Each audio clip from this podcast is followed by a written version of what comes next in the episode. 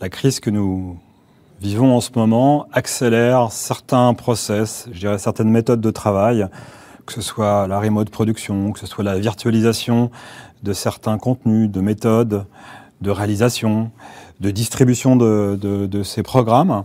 Et donc, on a voulu réunir un, ensemble d'experts pour, euh, pour ce plateau. Donc, présent physiquement avec moi, j'ai Édouard Prévost, qui est cofondateur de la société KX Skills. À ses côtés, Richard Zeck, qui est VP Sales EMEA pour Wasabi, donc euh, opérateur, euh, fournisseur de solutions dans le, dans le cloud. Nicolas Moreau, avec un titre un peu long, Solution Marketing Lead Cloud-Based Production chez Sony Professional Solutions Europe. Ça. Et aussi euh, présent en visioconférence avec nous, nous avons Guillaume Marchand, qui est Senior Solution Architect pour AWS, Amazon Web Services. On le salue. Et Samy Nicolas Bouchala, qui est directeur marketing anticipation chez Globcast. Bonjour messieurs et merci de nous avoir rejoints. Donc c'est vrai que le, cloud, on en parle depuis euh, un certain nombre d'années. Euh, comme toute technologie de rupture, euh, il est devenu à maturité. On pensait dans un premier temps que c'était pour le calcul, pour le stockage, mais on voit aujourd'hui que les usages se sont développés, démocratisés. On aura une conférence d'ailleurs un peu plus tard dans la journée qui parlera de la post-production euh, à la maison. maison, ça peut être un lieu distant, mais de, voir que le cloud aussi va jouer un, rôle assez, euh, assez important. Euh, dans cette euh, chaîne de valeur de création de, ces, euh, de ces contenus. Donc la question qu'on va se poser, c'est est-ce que le, cloud est mûr pour une solution totale, full cloud, ou est-ce qu'il faut privilégier de l'hybride? Quelles sont les fonctionnalités? Quelles sont les, aussi les mesures de sécurité? Est-ce qu'il faut une offre générique ou plutôt orientée métier? Voilà. Donc nos intervenants sont aussi à votre disposition. Si vous avez des questions, n'hésitez pas à utiliser le chat live et on posera les questions en fin de conférence. Alors, petite, déjà, euh, question un peu euh, collégiale euh, que je vais poser à Édouard Prévost. Quels sont aujourd'hui les usages les plus courants pour le cloud? Alors de ce qu'on observe de nos clients, en tous les cas, euh, c'est évidemment euh, tout ce qui va être stockage, beaucoup beaucoup de stockage, beaucoup aussi de, de compute euh, parce que bah, c'est quand même ce qui fait tourner les choses.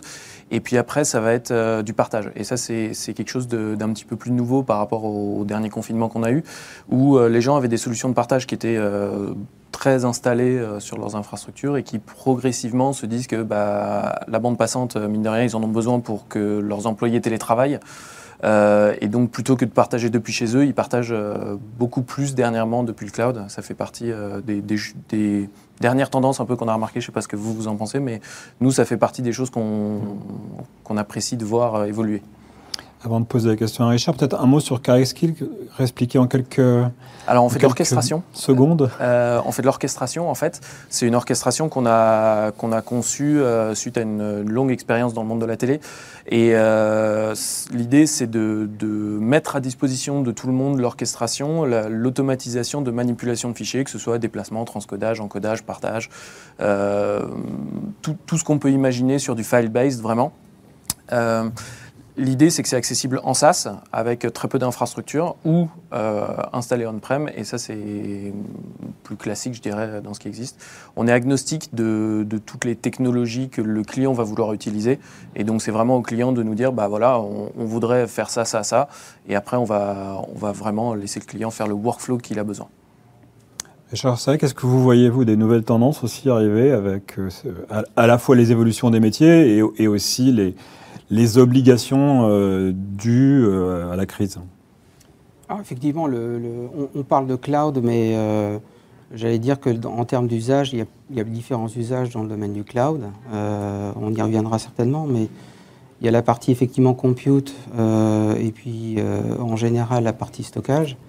Ce qui, est, apparu ces, dernières semaines, c'est une véritable volonté d'optimiser l'infrastructure pour permettre euh, euh, aux personnes de continuer de travailler, d'accéder à l'information. Donc le cloud est devenu un petit peu l'épicentre euh, des conversations. des solutions commencent à émerger pour le partage et le collaboratif.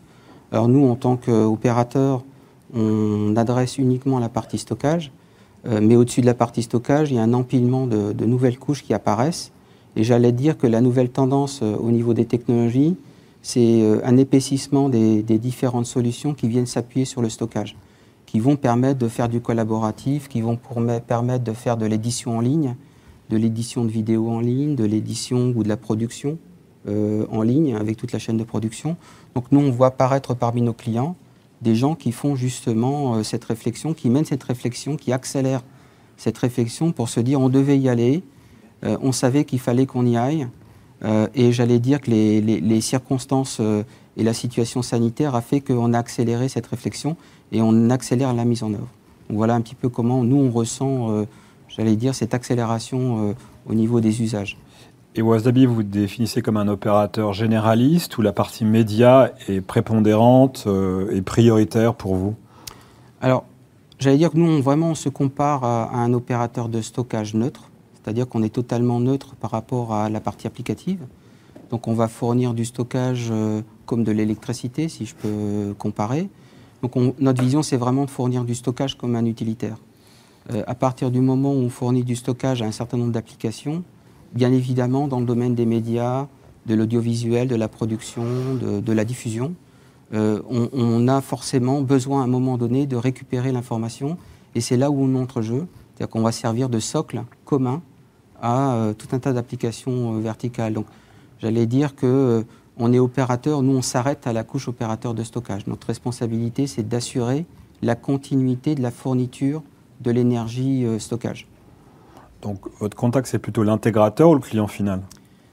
Euh, Alors on travaille uniquement avec des intégrateurs en Europe, euh, mais bien évidemment, les clients finaux, eux, vont nous contacter parce que leur préoccupation, c'est de savoir euh, ce que nous faisons, comment on peut s'intégrer dans leur infrastructure existante. Et ils nous contactent aussi parce qu'on a une offre qui est économiquement intéressante. Donc on a cassé les codes.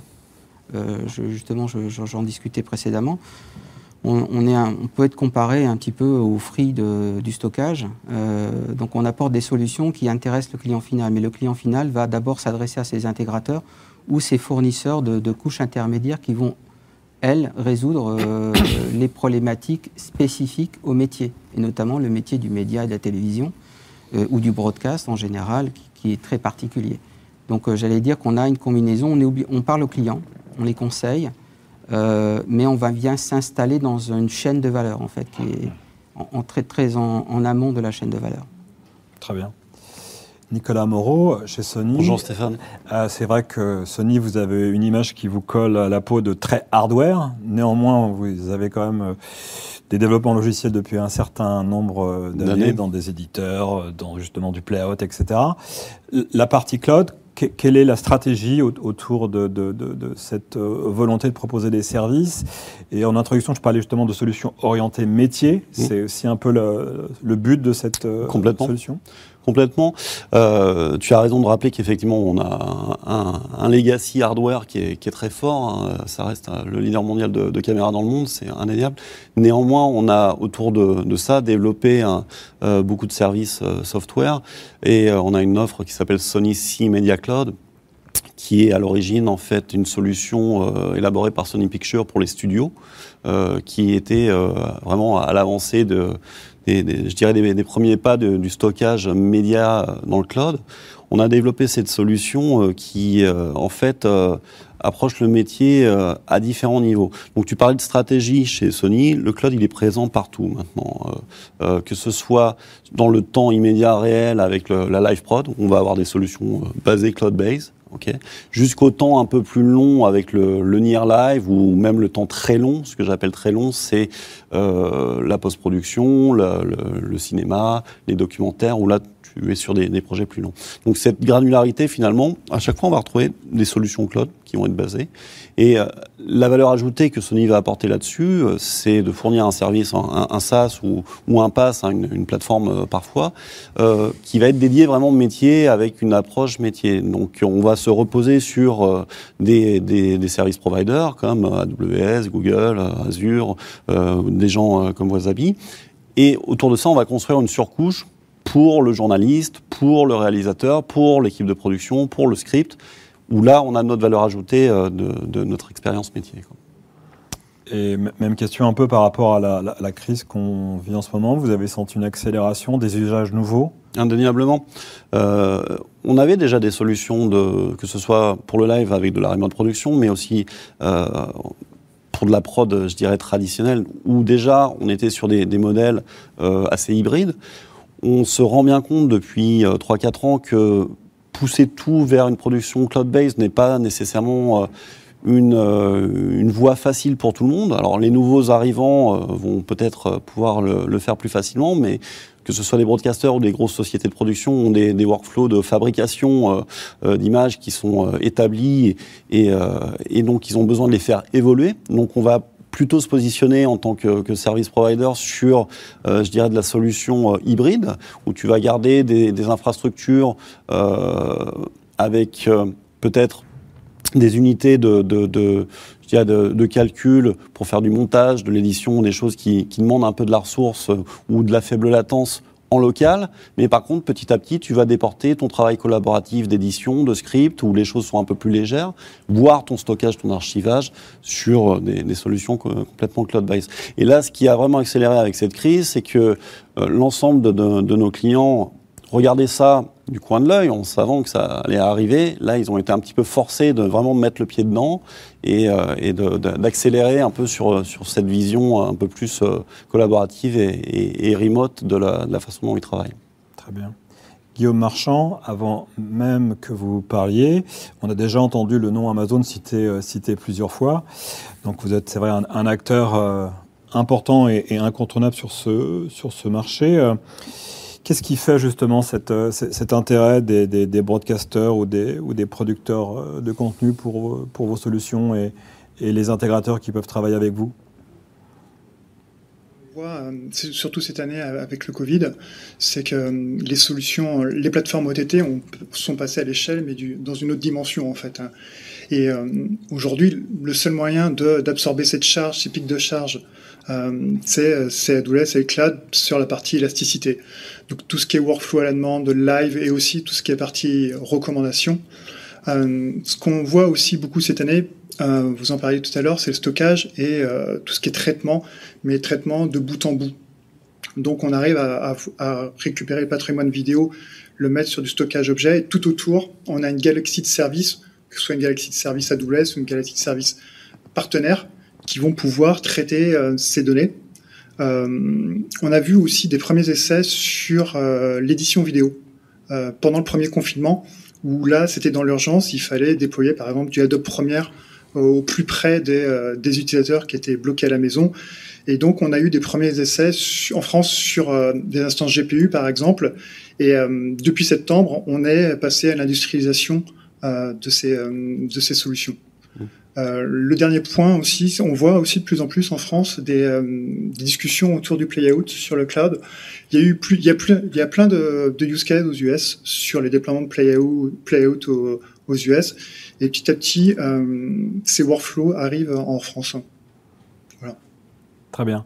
On parla tout à l'heure aussi de la, sécurité, mais puisque vous parlez de play-out, j'aimerais poser justement la question à, Samy Nicolas de, de Globcast, euh, qui justement aussi, je pense, est intéressé par ces solutions. Comment aujourd'hui euh, on peut monter, euh, ça aurait pu être le, cas, là on fait du streaming, mais de monter une chaîne événementielle linéaire ou comment on peut créer une chaîne secours dans, le, cloud? Est-ce que c'est réellement possible économiquement, techniquement à, déployer? Oui, oui, tout à fait. donc bonjour à tous. donc nous, Globcast, on, on déploie des, solutions médias pour tous les broadcasters à, travers le monde. Hein.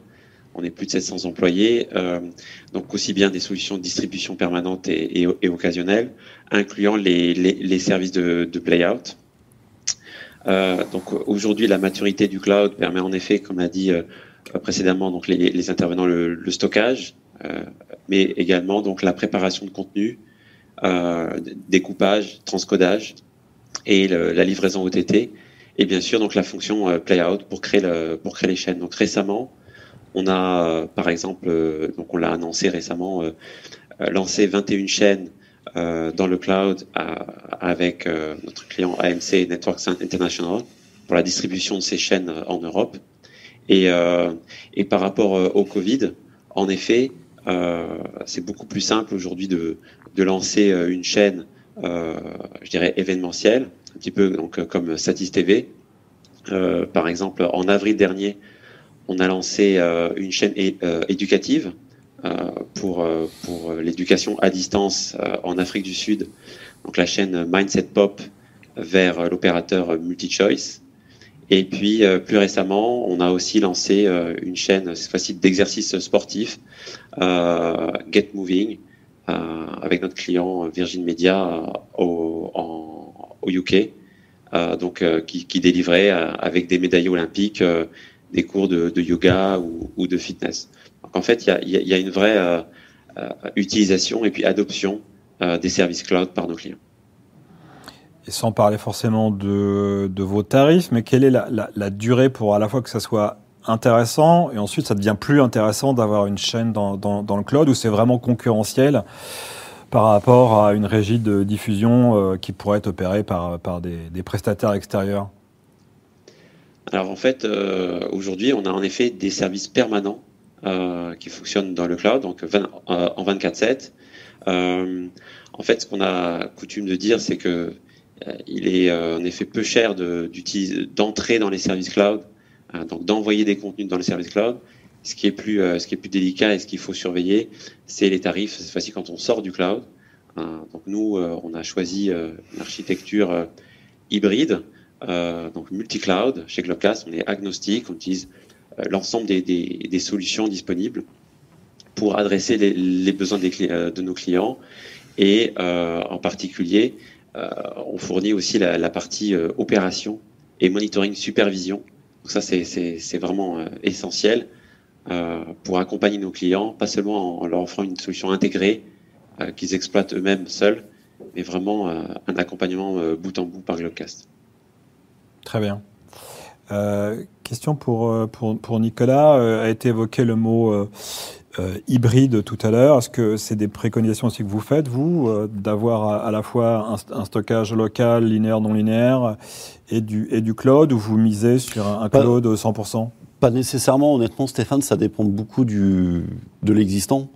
Euh, si il y a des nouveaux acteurs euh, médias qui, qui, arrivent et qui commencent presque d'une feuille blanche. Donc pour eux, c'est assez facile de partir sur des solutions euh, qui sont très très cloud-based, euh, justement. Pour d'autres broadcasters historiques, c'est plus compliqué. Ils ont des archives qui existent, qui sont sur place. Donc on va, on va justement avoir euh, cette faculté de s'adapter un petit peu au cas par cas. Euh, il y a aussi des, des, des, considérations qui peuvent être euh, d'ordre légal. Euh, donc il y a des gens qui veulent pas forcément avoir tout leur contenu dans le cloud sans savoir où est-ce qu'il est. Est-ce qu'il est dans le cloud, mais est-ce qu'il est quand même en Europe, en France, etc. Donc ça va être un peu à la demande et en fonction du, du besoin. Par contre, ce qui importe, et là où on retrouve une certaine homogénéité dans, dans les requêtes de nos clients, c'est euh, la rapidité d'accès, c'est la possibilité de retrouver euh, ces contenus facilement et de savoir les optimiser, de savoir les taguer, les, les exploiter d'une façon plus moderne qu'au préalable. Et retrouver une archive, aujourd'hui, ça ne doit pas prendre un quart d'heure. Donc ça doit être nettement plus rapide que ce qui existait dans, dans le passé. On l'a bien vu avec le, le, besoin, euh, justement, pendant ces, cette période où il fallait retrouver et valoriser les archives euh, d'une façon un peu plus violente, je dirais, et plus rapide que ce qui se pratiquait dans le passé.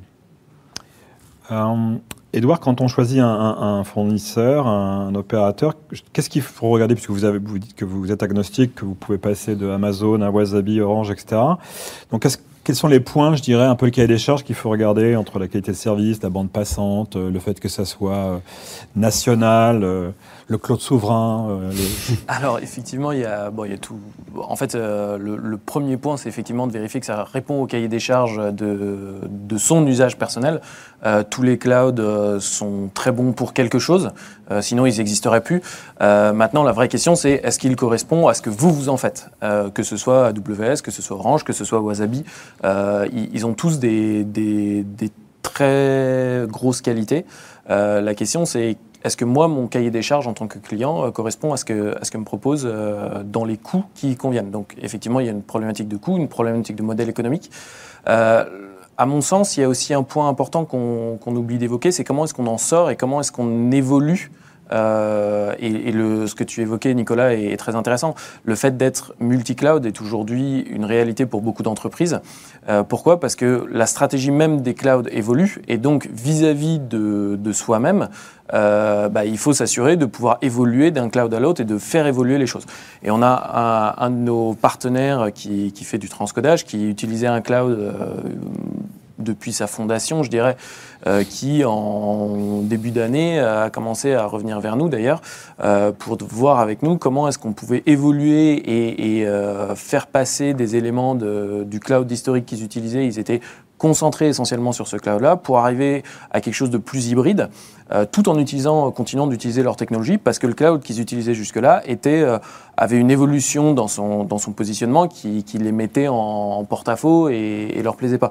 Donc c'est au-delà du, du, cahier des charges, c'est aussi comment est-ce qu'on en sort et comment est-ce qu'on ne se, on se, on n'investit pas trop sur la technologie spécifique d'un cloud de façon à pouvoir en, en, évoluer. Parce que les clouds proposent euh, des, des innovations euh, régulièrement, mais il faut que l'innovation devienne un standard. Aujourd'hui, typiquement, euh, si on parle d'S3, euh, vous avez du stockage sur, sur AWS, bon, bah, de passer d'un modulo, et je mets vraiment des guillemets, le coût de, de passer d'un stockage d'un cloud à un autre cloud comme Wasabi ou comme AWS qui, qui, est avec nous, euh, c'est juste une question de, de, changer son endpoint et d'avoir un workflow qui passe de l'un à l'autre.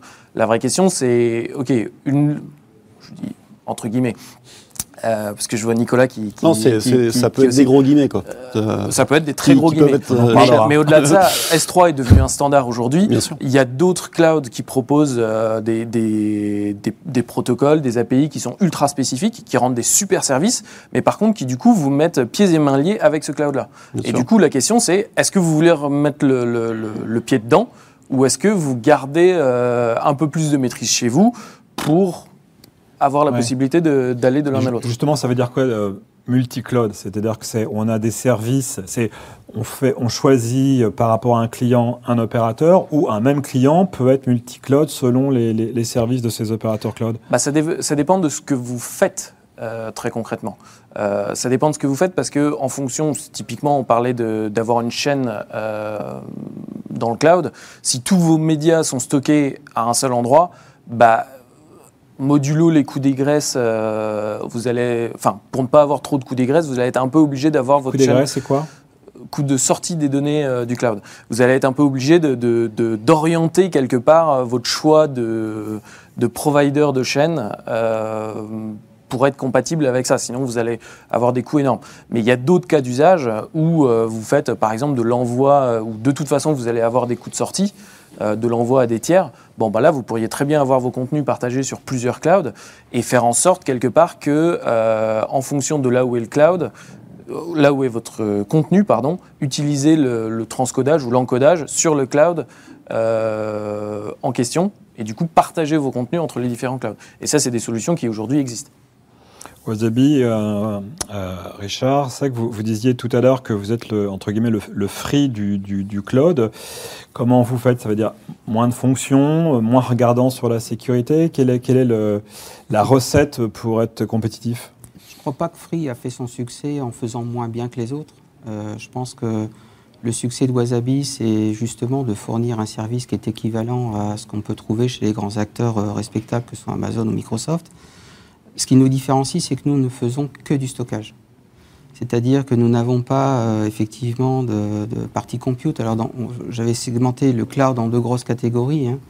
Il y a la partie compute où on va euh, effectivement pouvoir faire tourner ses applications. Euh, et puis il y a la partie stockage proprement dite. Donc nous, on ne fait que cette partie stockage. Et dans le stockage, on ne s'adresse qu'au stockage massif euh, qu'on appelle stockage objet. Donc euh, j'allais dire que notre positionnement est, est surtout sur euh, sur quelque chose qui est euh, extrêmement fiable. S'occuper du stockage, c'est un métier. Et d'ailleurs, ça, ça, rejoint un petit peu votre réflexion sur cette question, sur cette notion d'hybridation. D'où vient la notion ou le besoin de l'hybridation finalement?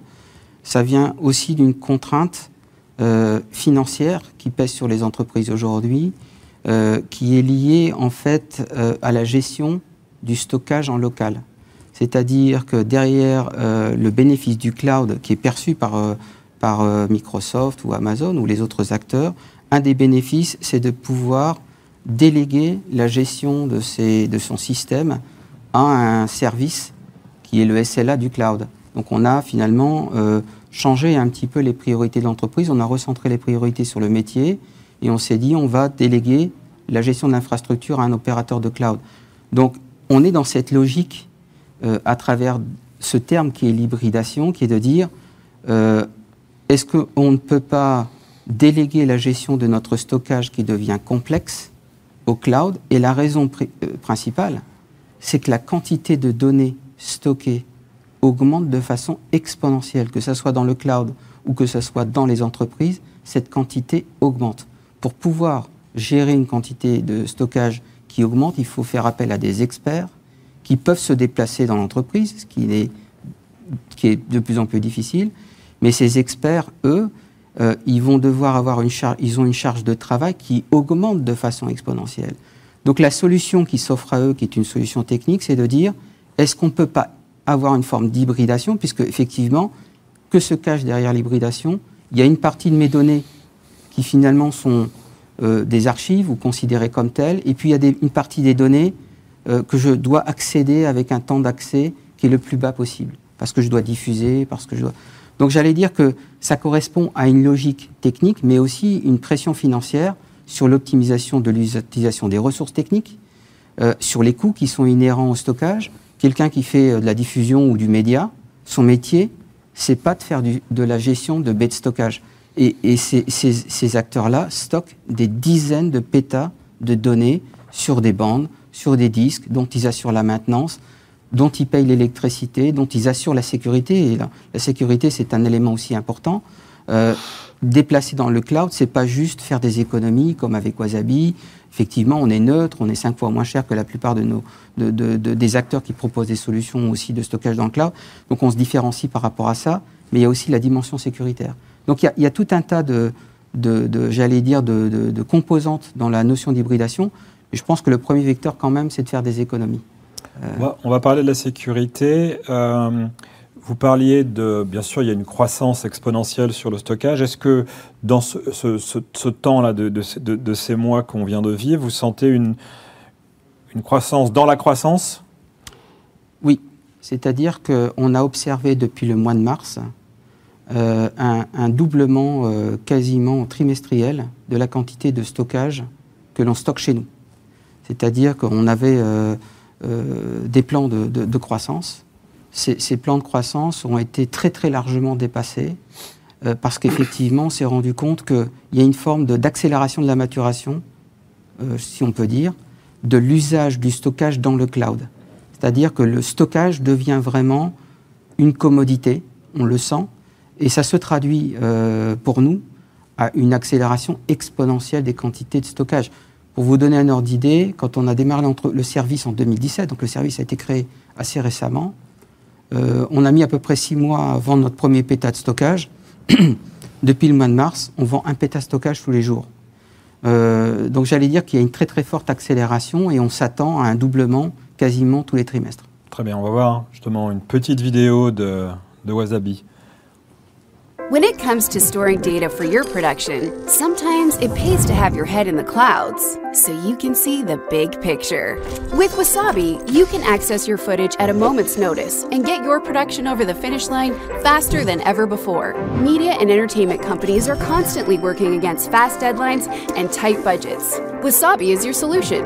And unlike the other public cloud providers, Wasabi makes storing your data seamless with no fees for egress and API requests, making the costs predictable and up to 80% less than the competition. We not only put the power back in your hands, we put more money back in your budget. But what if your production could save even more? Everybody knows that buying in bulk is cheaper. Why can't cloud storage be the same? Now there are two ways to pay simply pay as you go, or buy reserved capacity storage. Even more disruptive pricing from an innovative company. What else would you expect? Reserve a discounted block of the hottest cloud storage up front with flexible terms and pricing at multiple levels.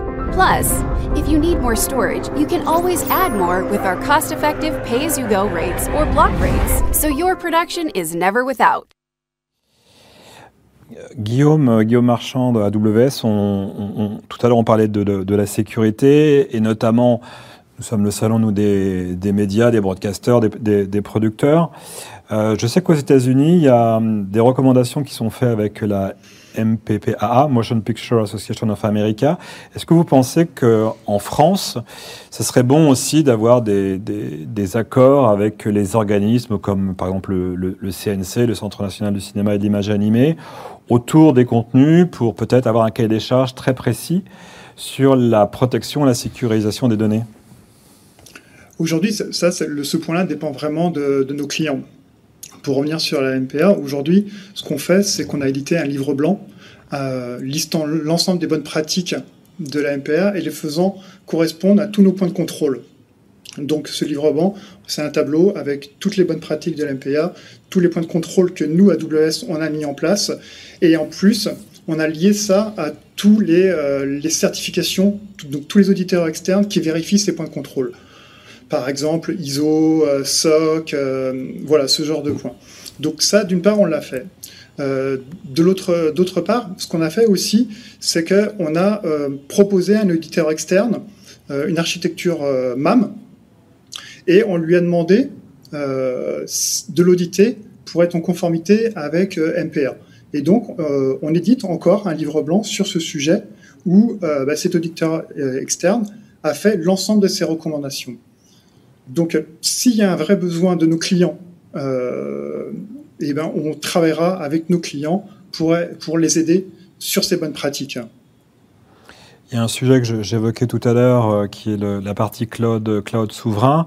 Euh, entre guillemets, avoir des data centers en Europe et parlons de la France aussi.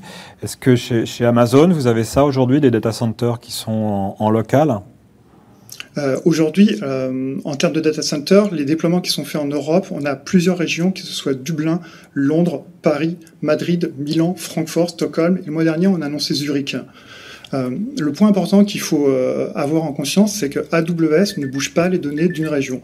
Ça veut dire que si vous posez une donnée dans une région, par exemple, je reprends Paris, AWS ne va pas bouger euh, ces données dans une autre région. Ça, c'est encore un point de contrôle AWS. Et ce point de contrôle est audité par une norme qui s'appelle C5, qui est la norme de cloud computing euh, du gouvernement allemand. Donc on est audité sur ce point et on a des points de contrôle sur ce point. Donc euh, il n'y a aujourd'hui aucun problème juridique à mettre des, données sur AWS.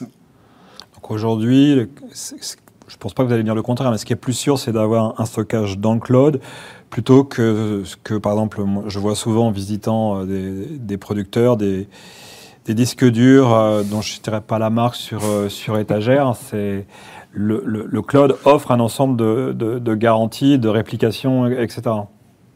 Euh, Aujourd'hui, si je prends par exemple le service S3, la durabilité, c'est 11.9. quand je vois de l'hybridité, parce que tout à l'heure on parlait d'hybridité, euh, le point que je vois souvent, euh, c'est pourquoi on veut faire de l'hybridité. Et aujourd'hui, le point que je vois souvent, euh, c'est la latence. Le seul point crucial, c'est la latence. Et quand on a besoin d'une latence très très faible, on a une offre, on a même plusieurs offres là-dessus.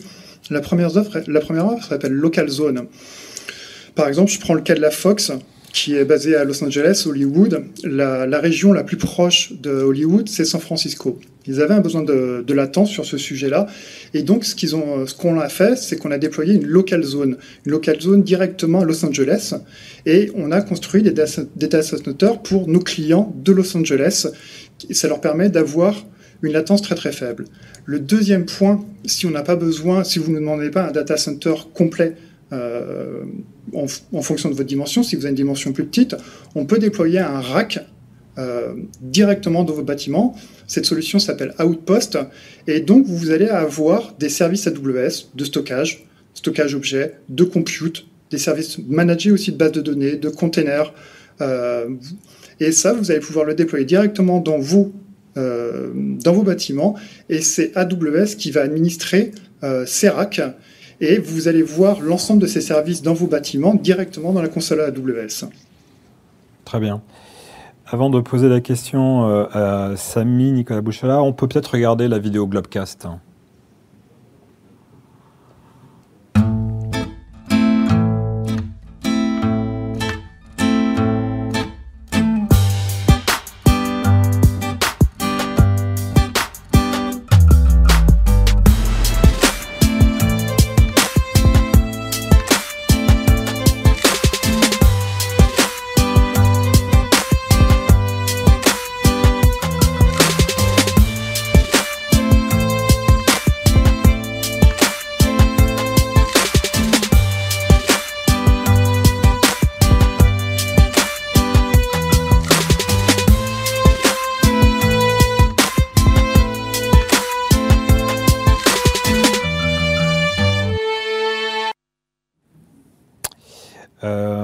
Samy, tout à l'heure, on, parlait un peu des usages, des fonctionnalités.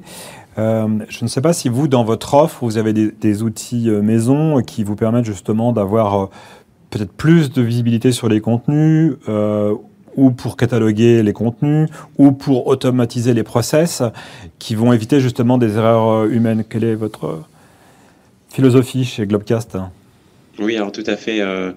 Euh, je, je, voulais juste rebondir donc en effet sur, sur le sujet sécuritaire. En effet, euh, le, la MPA a, récemment fait une, une joint venture avec la CDSA, la Content Delivery Security Association, et ensemble, ils ont créé le, label, euh, la certification TPN, Trusted Partner Network. Euh, et, donc, en fait, euh, nous, Globcast, on, voilà, on, est dans une démarche de certification de, dans cette norme pour pouvoir accompagner l'ensemble de, nos clients de manière sécurisée. Voilà, donc je, recommande à tous de, de regarder ce que fait l'acteur TPN.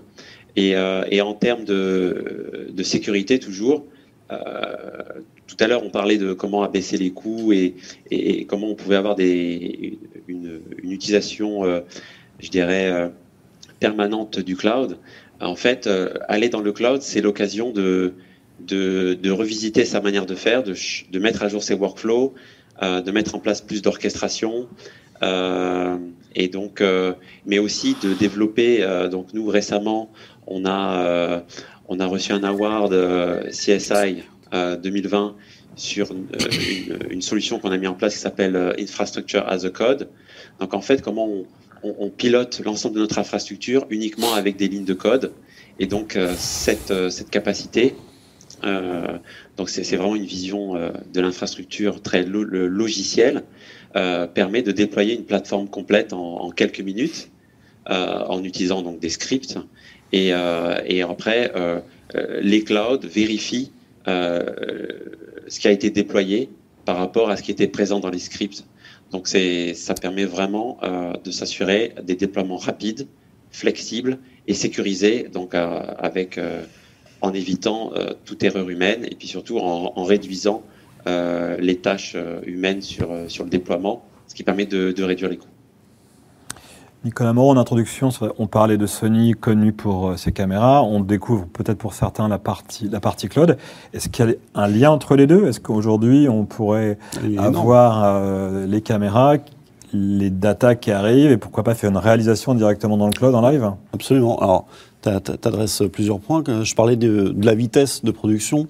Euh, tu as effectivement euh, la vitesse lente sur le cinéma où on va exporter des rushs dans le cloud euh, pour que bah, les équipes de production puissent prévisionner les rushs déjà à distance. Ça, c'est des, choses qui existent déjà aujourd'hui. On a euh, récemment introduit des, magnifiques produits comme la, FX9 ou la, FX6 euh, plus récemment. C'est des produits qui ont des capacités connectées en tant que caméra. Donc, tu sais déjà uploader dans le cloud, dans ton environnement de travail, euh, tes, tes rushs et tes, fichiers. maintenant, sur les temps un peu plus rapides comme la production de news, par exemple, on va avoir des caméras connectées directement, où là, on peut aller directement depuis la newsroom, dire c'est cette partie-là du sujet qui vient d'être tournée sur le terrain que je veux remonter. On a une visualisation par des proxys haute qualité qui existent, et dans des workflows complètement euh, wireless, on euh, ça va être la newsroom, encore une fois, qui va dire je veux cette partie-là. Tout ça passe par le cloud d'ores et déjà, d'accord? Et euh, enfin, sur le live temps réel, on a des solutions comme Virtual Production. Là, on a carrément la réalisation, le mélangeur, qui est lui-même euh, un software qui est euh, hosté sur une une, instance AWS, en l'occurrence hébergée à, Dublin, où on va travailler avec des temps de latence euh, très courts. Là, tu sais produire un live complètement. Si tu cumules ça avec, je dirais, euh, les solutions de, supply chain et de, distribution finalement de ton contenu, fabrication, euh, montage, mélange, post-production et distribution à la demande sur, sur des, solutions comme Venue, comme on en a chez nous ou d'autres, bah, tu as une chaîne de A à Z finalement où le cloud est utilisé pour, pour la production. Question pour, euh, pour Richard et, pour Guillaume. Alors, on aura un, sujet euh, qui sera typiquement axé sur la dimension cloud et éco-responsable. Euh, on parle de stockage de plus en plus volumineux, donc d'énergie, de consommation, etc. Quel est vous votre, votre parti pris et votre philosophie sur la dimension écologique du stockage? Tout à l'heure, on a parlé de l'hybridation. On, est en plein dans cette réflexion. C'est-à-dire que, effectivement, un système qui va être euh, installé dans une entreprise ne fonctionne pas de façon optimale. C'est-à-dire qu'on va prendre une baie de stockage, par exemple. Cette baie de stockage euh, sont des énergivores qui consomment une quantité d'énergie énorme euh, et sont parfois exploités dans des conditions qui ne sont pas optimales en sens de temps de refroidissement, enfin des, conditions d'accès, etc. Donc la quantité d'énergie, ce qu'on appelle le PUE dans, un data center, qui est le Power Unit Efficiency, qui est finalement l'énergie qui est nécessaire pour alimenter le système, est très très élevée dans une entreprise. Donc quand on déplace cette quantité de, données qui consomment énormément d'énergie de l'entreprise vers le cloud, on va bénéficier des PUE qui sont les PUE optimisés des data centers. Donc pour une même quantité d'énergie qu'on va euh, consommer, on va pouvoir alimenter peut-être deux fois plus de capacité de stockage.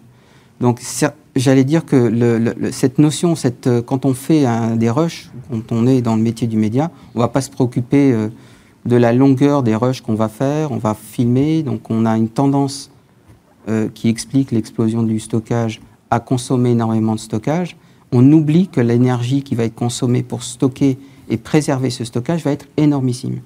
Donc déplacer les données dans le cloud, c'est justement euh, être dans un environnement totalement optimisé.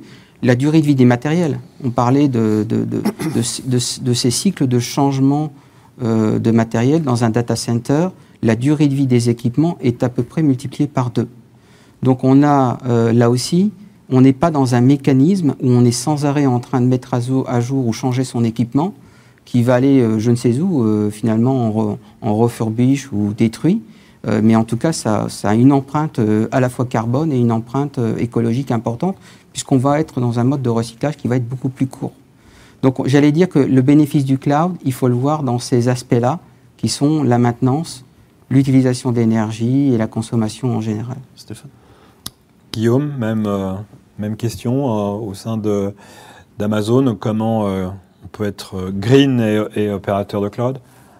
Il y a un engagement très fort au niveau du groupe Amazon, que ce soit le retail et AWS. Si je me concentre sur AWS, effectivement, on a, un engagement d'être 100%, de consommer à 100% des énergies renouvelables. Je me souviens plus de la date, je, me souviens qu'au sein du groupe, c'était 2040.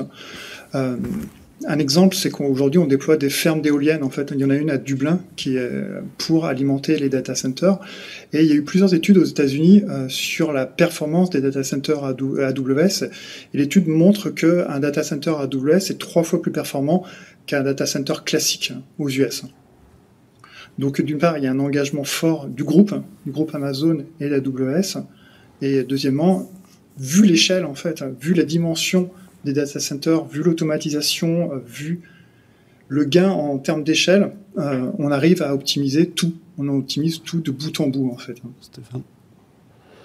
Ok. Alors, il y, a une question qui on, l'a évoquée, mais qui, qui est peut-être un peu, un peu tabou. Euh, je ne sais pas, Edouard, sur le, on parlait des, des coûts lorsqu'on doit rapatrier ces contenus d'un hébergeur vers un autre.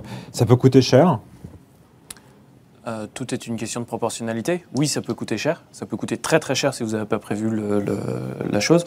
Euh, après, euh, encore une fois, il y, a des, y, a des techniques pour diminuer ces coûts, il y a des techniques pour les anticiper. Euh, parce que quand vous achetez du stockage pour le mettre chez vous, euh, bah, quelque part vous, vous achetez euh, du stockage.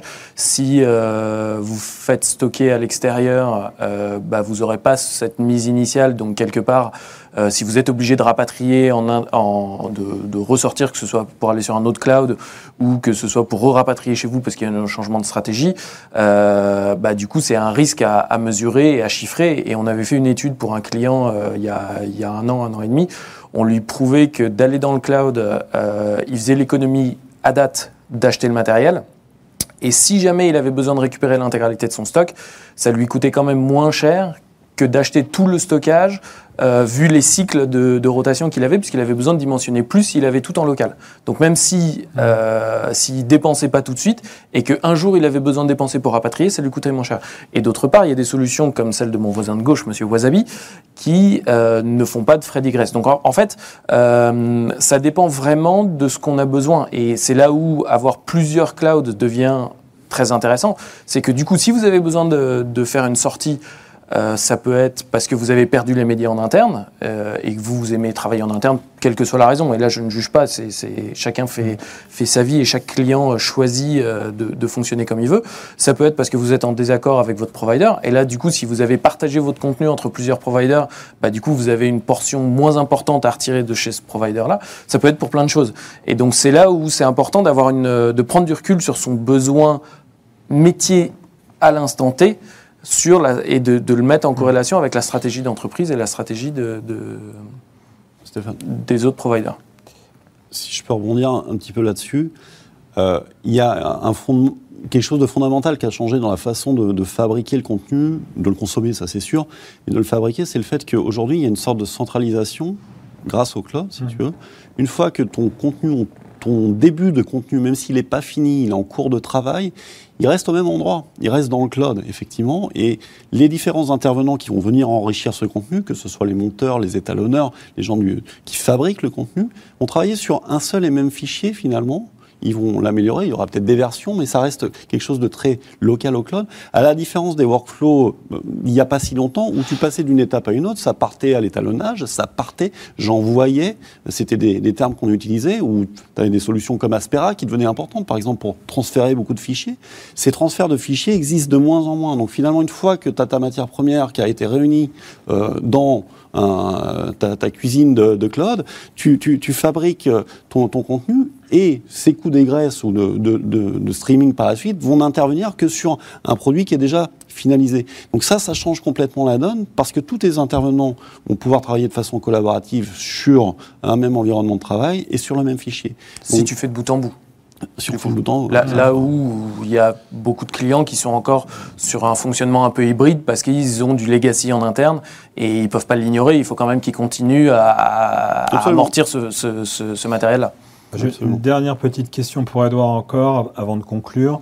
On a, on a parlé beaucoup effectivement d'opérateurs cloud euh, étrangers. On a cité Orange. Il n'y a, a, pas d'opérateur en France euh, alors si. À, à part Orange, est-ce que OVH est, est, est, une alternative possible ou bah, pas il, y en a, il y en a plusieurs et là pour le coup c'est pas à moi de, de, faire de la publicité pour l'un ou pour l'autre, euh, mais il y en a en France, euh, il y en a, euh, il y en a beaucoup. Euh, la question après c'est pourquoi est-ce qu'on veut l'avoir en France absolument? Parce qu'il y a, il y a, il y a des, des, des, hébergeurs en France qui, qui feraient ça très bien. Un cloud après tout c'est juste un un ensemble de data centers qui sont mis en réseau de façon avancée, de façon à avoir une, un espacement des données et, et, un niveau de sécurité élevé. Euh, là où, enfin, je dis juste parce que c'est évidemment très complexe et c'est un métier à part entière, hein, on, on va pas se mentir. Euh, nos amis d'AWS sont bien placés pour le, pour le savoir et, et, et Wasabi. Euh, là où ce qui est intéressant, c'est aussi de voir quand même qu'est-ce qu'il y a derrière le, le provider. Parce qu'au-delà du provider, le provider va s'appuyer sur du matériel. Quand c'est du matériel qui, qui vient de, de, Chine et qu'on sait tout ce qui se cache dans le matériel qui vient de Chine, euh, ou qu'on ne sait pas, ou qu'on ne sait pas justement, ça peut ça peut prêter à, à sourire. Donc il faut bien euh, réfléchir quand même. Est-ce que c'est un vrai problème? Est-ce que c'est juste un problème psychologique? Est-ce que, euh, enfin euh, voilà, il y a un moment donné où la logique doit aussi reprendre euh, un petit peu le dessus sur la, la polémique ou la fausse polémique autour de autour de ça. Très bien. Alors, on n'a pas répondu à toutes les questions, mais nous avons encore deux conférences, euh, une sur la post-prod et le cloud, et une sur justement le, le cloud équitable ou éco-responsable euh, dans, dans, cet après-midi, donc on pourra aussi répondre. En tout cas, merci, je pense que c'était enrichissant, intéressant, et on vous donne rendez-vous à très vite sur vos écrans. Merci à vous, merci à nos invités euh, merci. virtuels, et à très vite.